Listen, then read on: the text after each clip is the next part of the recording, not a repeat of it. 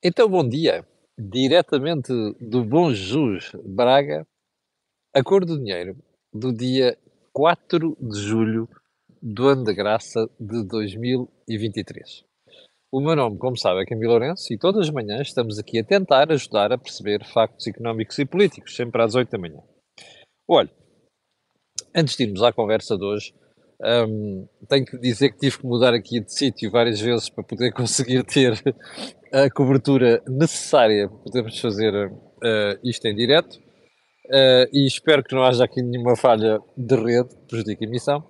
Mas dizia eu que antes de irmos ao programa de hoje, vamos fazer aqui apenas algumas notas, deixar umas notas. A primeira é para agradecer a forma como nos receberam aqui.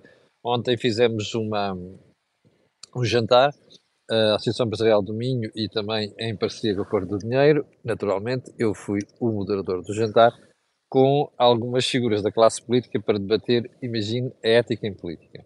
Ana Gomes, Adolfo Mesquita Nunes, Carlos Guimarães Pinto, Sérgio Sousa Pinto, tivemos a conversa e é surpreendente ver como nestas coisas existe tanto consenso em certas matérias e depois quando chegamos à política dura é muito difícil conseguir ter um acordo, seja no que for, entre os partidos e as várias sensibilidades políticas. Bom, a segunda nota é para lembrar que nós hoje temos o Think Tank. Às 17h30, eu, Jorge Marrão e Joaquim Aguiar vamos estar à conversa sobre a situação, ou melhor, sobre a análise da semana política e económica. Um, e em terceiro lugar, que é o disclosure que faço sempre, este canal tem uma parceria com a Prozis, um, e isso permite-lhe, quando for ao site fazer compras, sair de lá com desconto. O que é que precisa de fazer? Muito simples. No checkout, existe uma coisa que diz cupom promocional, você escreve lá Camilo, e isso é suficiente para sair do site com desconto de 10%. Ora, without further ado, vamos lá aos temas de hoje. E como sempre, vamos começar pelo período antes da ordem do dia. Um, e Deixa-me lá abrir aqui a agenda. Um, o imposto, vamos começar por Espanha. Espanha está no run-up, digamos assim, das eleições. Um, a campanha eleitoral está ao rubro e todos os dias vamos assistindo a coisas verdadeiramente notáveis. Algumas, este notável já percebeu, um, é a gozar. Um, uma delas, que vamos falar amanhã, não hoje, é a atribuição, proposta de atribuição de 20 mil euros, imagino, a qualquer jovem que chegue aos 18 anos. Eu, eu, eu ainda estou abananado com isso, um, mas falei sobre isso amanhã. Mas hoje queria pegar no. O senhor Núñez Ferro, galego, como eu já referenciei, referenciei aqui várias vezes, líder do PP, Antes, destas eleições ou desta campanha eleitoral, tinha prometido, criticou muito o imposto sobre a banca lançado pelo governo de Pedro Sánchez.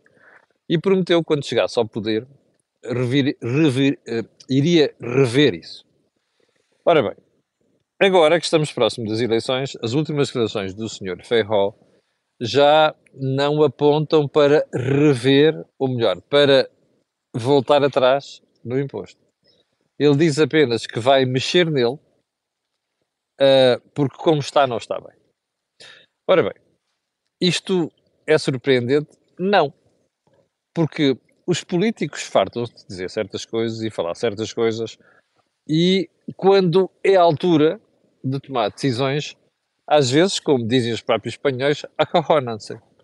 E aqui é o caso, porque Ferro percebeu que a banca é impopular hoje em dia e estar a recusar certas coisas acaba por trazer uh, impacto naquilo que são as intenções de voto. Bom, eu não gosto nada dessas coisas porque acho que, sinceramente, quando alguma coisa está mal, e acho que o imposto sobre a banca está mal, assim como a contribuição uh, especial sobre o setor energético em Portugal é a mesmíssima coisa, e parece que o Tribunal Constitucional está a abrir a possibilidade de voltar atrás nesta matéria, uh, mas é matéria que nós voltamos a tratar mais tarde essas decisões têm de ser tomadas. E depois estar aqui a fazer politiquice a este nível não faz sentido. Bom, uh, ainda lá como cá, ainda sobre Espanha, lá em Espanha, como cá em Portugal, a estupidez um, campeia. E porquê é que eu digo isto? Porque, como você sabe, anda um debate muito estranho e muito, não é estranho, mas muito tonto na forma como está a ser feito na Europa, sobre taxas de juros dos depósitos dos bancos. E ontem houve dois, houve um momento interessante, porque a senhora Nádia Calvinho, que é a super-ministra para a área de economia, uh, veio dizer que o governo espanhol ia colocar a autoridade da concorrência de Espanha, imagine só, a fiscalizar os bancos por causa das taxas de juros dos depósitos. E a gente diz, what the... Espera aí. Os bancos são tutelados pelos bancos centrais. O Banco de Espanha tem tutela nesta matéria. O que é que faz uma intervenção política para pedir a uma autoridade da concorrência para interferir na questão dos depósitos dos bancos e das taxas de juros? Isto não faz um bocado pequeno sentido, pois não? Pois, mas o problema é que está em vésperas de eleições e a coisa pende para aqui. Eu espero é que a moda não chegue a Portugal. É óbvio que há coisas que não estão bem nos taxas de juros dos depósitos a prazo, mas há formas de influenciar os bancos a mexer nas coisas e, sobretudo, há limites para isto, como vamos ver a seguir, porque ontem houve um alerta sério do BCE em relação a esta matéria, que eu suspeito que foi emitido precisamente por causa da uh, vergonhosa, vergonhoso populismo que está a ser praticado em Espanha neste momento por causa da, da campanha eleitoral. Bom, ponto seguinte, mudando para Portugal, Marcelo, diz o Jornal Público, travou a lei que mudava a orgânica e o funcionamento do, do turismo em Portugal. E porquê? Porque a nova lei, que estava na Forja, uh, retirava aos embaixadores a tutela em matéria de diplomacia, económica. Ou seja, uh, as equipas de turismo no estrangeiro, fora de Portugal, eu estou aqui a pigarrear um bocadinho porque eh, está mesmo fresquinho aqui. Está mesmo fresquinho, está, está um nevoeiro, está frio. um, a primeira versão do diploma, diz o público, tirava as equipas de turismo no estrangeiro da dependência dos embaixadores. E o Presidente da República achou que a diplomacia económica, a função da diplomacia económica ficava em causa e vetou o diploma. E travou o diploma, não sei quantos. Bem, eu acho isto muito bem. Se o Presidente da República tem esta convicção, acho muito bem. O que é que não acho bem aqui? É o Presidente da República não se ter lembrado, não se lembrar de fazer estas coisas com outros diplomas igualmente graves que este governo e os anteriores já andaram por aí a parir, não é? Portanto, dois pesos e duas medidas. Aqui, como isto não tem custos eleitorais, não é? E populares, ou se quiser, se quiser de popularidade, o Sr. Presidente da República resolveu meter a colher. Noutras áreas igualmente graves, talvez mais graves do que esta, onde ele já devia ter intervindo, Nichols. Só para registrar. Ponto seguinte, ainda em Portugal, o Ministro da Saúde anda para aí a anunciar mais 31 centros de saúde feitos com dinheiro do, P, do PRR. A malta provavelmente ficará muito feliz com isto, não é? É pá, caramba, sim senhor, é a altura de fazer mais centros de saúde. Bom, repare, estamos a falar de 31 centros de saúde e ainda para mais, remodelar mais 180. A pergunta que fica para fazer aqui é: mais centros de saúde para quê? Repare, Portugal está cheio já de equipamentos na área da saúde, hospitais, centros de saúde, e alguns sítios não há, é verdade. Centros de saúde, um, unidades de saúde familiar, e depois, nós vemos, como ainda ontem vi numa reportagem da CNN de Portugal, logo pela manhã, uma fila de gente que estava lá desde as 4 da manhã para, à hora de abertura do centro de saúde, tentar marcar uma consulta. Ou seja, isto é como você andar a comprar computadores novos de última geração, Apple ou Windows, ou o que quiser, e depois diz assim: não tenho software para os pôr a trabalhar. E o software aqui são as condições, nomeadamente a falta de médicos. Portanto, andar a prometer estas coisas não tem efeito nenhum. Isto é brincar com os portugueses. É tentar atirar a para os olhos portugueses. Até porque, como você sabe, os problemas de saúde estão à vista, como vamos ver a seguir. Bom, uh, último ponto do período história do dia soube-se ontem que, em Espanha, os árbitros, ou melhor, a polícia vai poder parar jogos de futebol em caso de racismo está a ver como é que como, como é que a responder a correr e de forma popular a estas coisas depois dá esta, nestas marmeladas. Isto é uma estupidez, não é? Mas sobre esse assunto devemos ainda voltar a falar. Vamos para as questões mais importantes de hoje, até porque o tempo está a passar. E o primeiro, o primeiro assunto importante hoje é este. Se você olhar para aquilo que é uh, os primeiros sinais que começam a aparecer sobre o comportamento da economia, sim, o PIB, no segundo trimestre deste ano, eles não são muito famosos. Evidenciam mesmo uma aterragem significativa face aos valores do primeiro trimestre. Eu arrisco dizer já, sem termos todos os dados, que uma parte disto tem a ver com a desaceleração que está a verificar, mas a única dúvida que tenho, porque isto pode ter dimensões importantes, é que tenho é qual é o papel que o turismo ainda está a desempenhar que pode evitar que isto transforme uma tragédia. Ou seja, corra mal. Ainda não sabemos. Mas uma coisa é certa: nós estamos perante uma viragem. A questão é: e no terceiro trimestre? E no quarto? As coisas vão manter-se assim? Sobretudo no terceiro, o, o, o, turismo vai continuar a correr bem de maneira a obnubilar estas coisas? Veremos. Uh, de realçar que. Realçar não, estou curioso para ver se as coisas se confirmarem qual é que vai ser o discurso oficial a partir daí, ou a propósito disso. Aguardemos. Ponto seguinte: o país começa a perceber que há um plano inclinado a apontar para certas soluções no que respeita ao futuro aeroporto de Lisboa. Vocês já assistiu nas últimas semanas, ainda ontem demos conta disso aqui, de declarações divergentes sobre onde é que deve ser o aeroporto. Santarém, Alcochete, Rio Frio, Poceirão, Montijo, mais Portela, Raico Parta. Ah, mas a verdade é que nós olhamos para o comportamento de certas pessoas que estão dentro da comissão de acompanhamento de estudo e percebemos que essas pessoas têm, têm preferências. Repare, todos nós temos preferências para alguma coisa na vida. A questão é que isso começa a transparecer. E as palavras da própria uh, Presidente da Comissão, a senhora professora Rosário Partidário, do técnico, apontam para aí. Mais, certas figuras que estão na comissão também apontam para certas decisões. Bom, eu acho que era bom estarmos atentos e, sobretudo, que haja um bocadinho de decoro por parte destas pessoas, que é para não ficarmos com a ideia de que isto está tudo decidido. Ok? Faites la liaison. E não vai ser a última vez que vamos falar disto. Bom, ponto seguinte. O governo decidiu, anunciou ontem, baixar o desconto no imposto sobre os produtos petrolíferos, que, como sabe, incide sobre os combustíveis à venda, nomeadamente gasolina e gasóleo.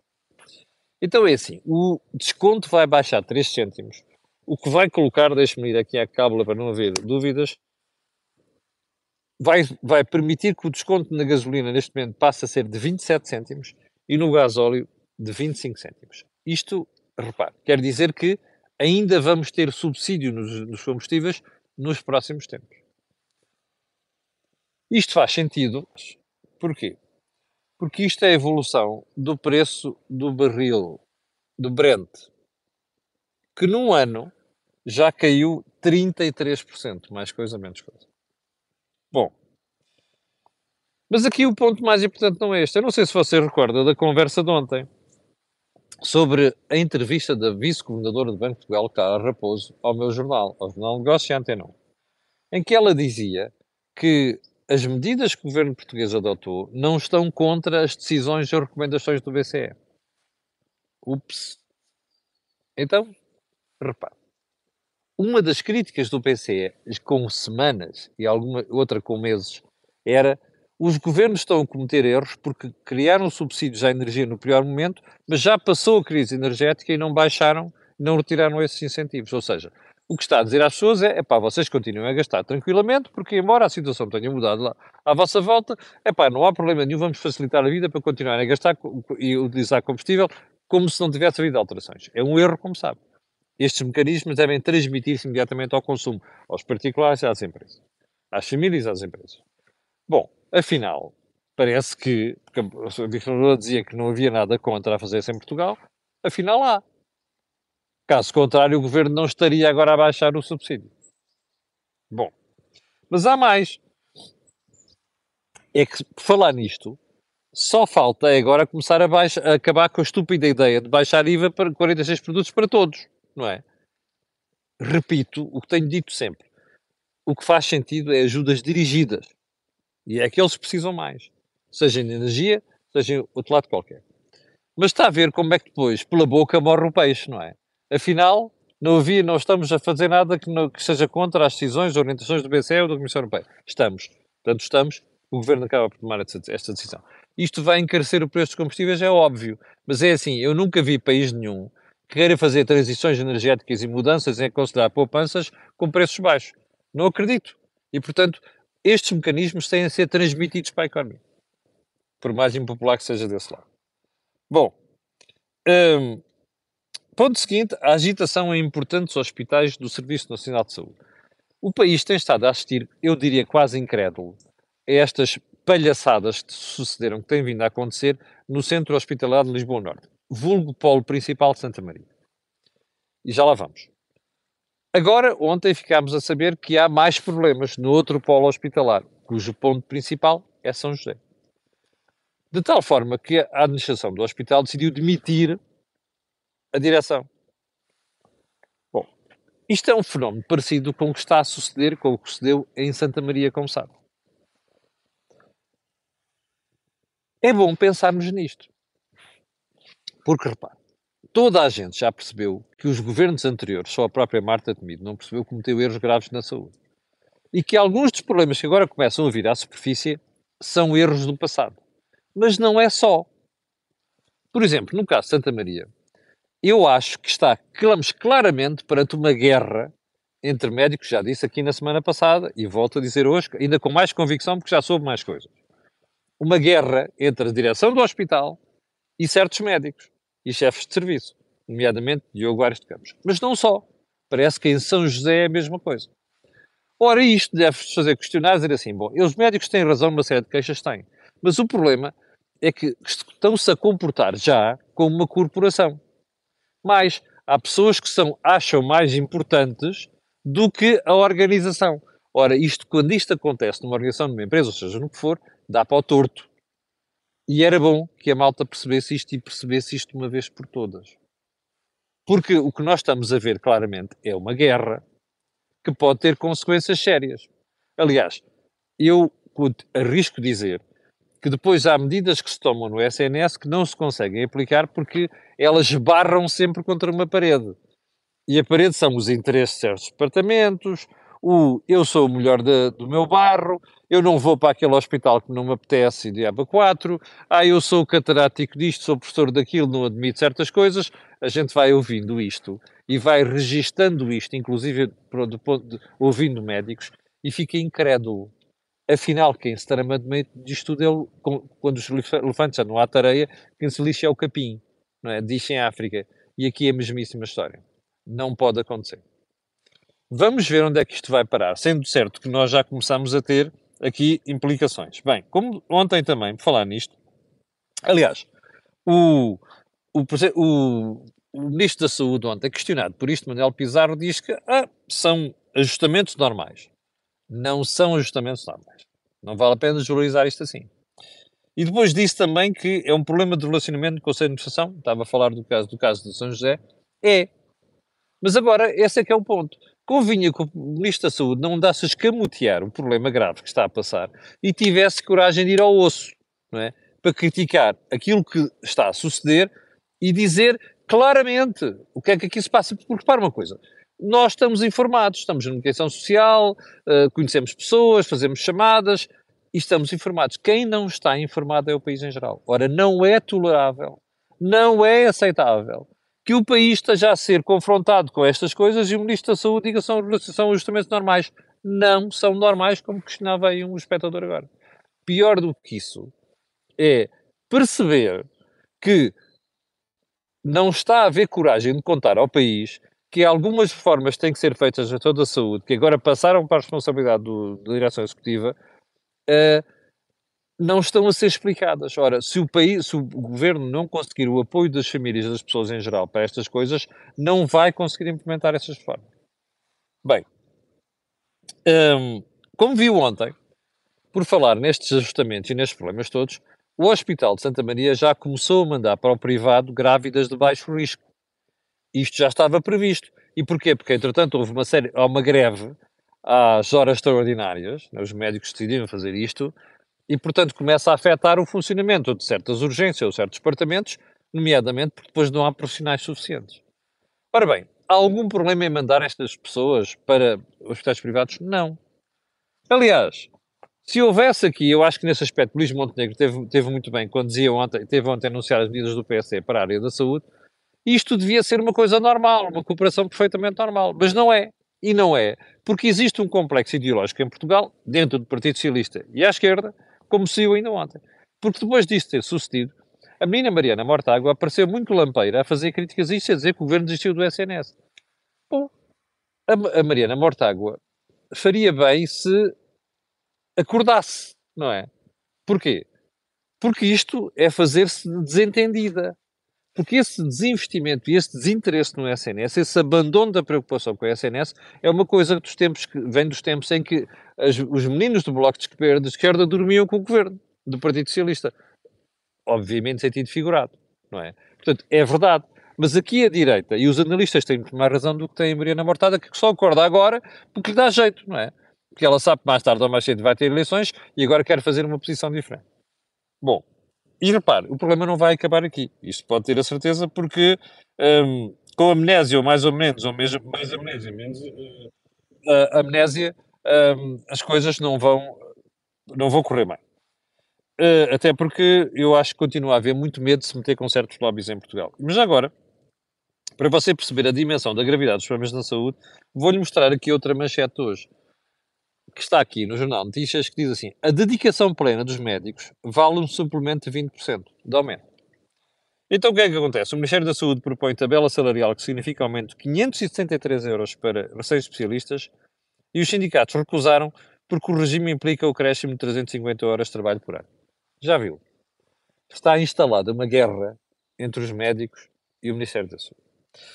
Toda a gente sabe que um país, quando precisa de reformas, as reformas só podem ser feitas ouvindo todos os stakeholders, digamos assim, ou seja, todos os interessados.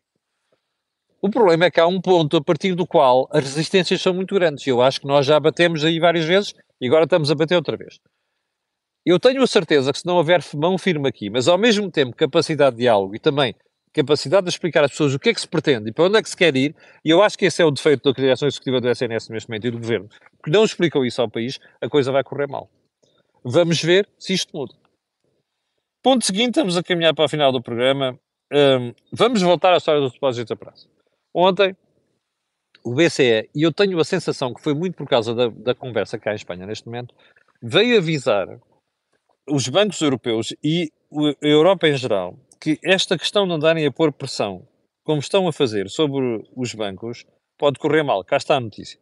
Aliás, ela saiu, salve ontem à noite, no jornal Expansión de Espanha. O BCE avisa para os riscos de intervir no preço dos depósitos, ou seja, na taxa de juros dos depósitos. Porquê? Porque o BCE diz que estar aqui, em, intervir aqui, uh, pode encarecer e restringir o fluxo de crédito e, pior do que isso, afetar a rentabilidade de uma parte da banca, nomeadamente aquela que tem margens ainda estreitas e está pendurada. Ou seja, isto pode atirar os bancos para, para os prejuízos. Isto quer dizer que os bancos não estão preparados. Não se pode pôr só sobre os, os depositantes o ónus daquilo que são uh, a necessidade de recuperar os bancos. Mas uma coisa é certa: estar a intervir de forma direta, como os governos querem fazer, isto é uma estupidez e só pode correr mal. Chegamos ao final do programa de hoje. Quero agradecer um, a Vossas Excelências. Quero pedir aquilo que peço sempre a quem está a ver e que vai ver ainda, que é colocar um gosto, fazer partida nas redes sociais uh, e, sobretudo, subscrever o canal. Não preciso dizer porquê, mas antes de me ir embora, quero só lembrar que às 17h30 vamos ter o nosso think tank e que eu estarei aqui para lhe atazanar o juízo amanhã às 8 da manhã.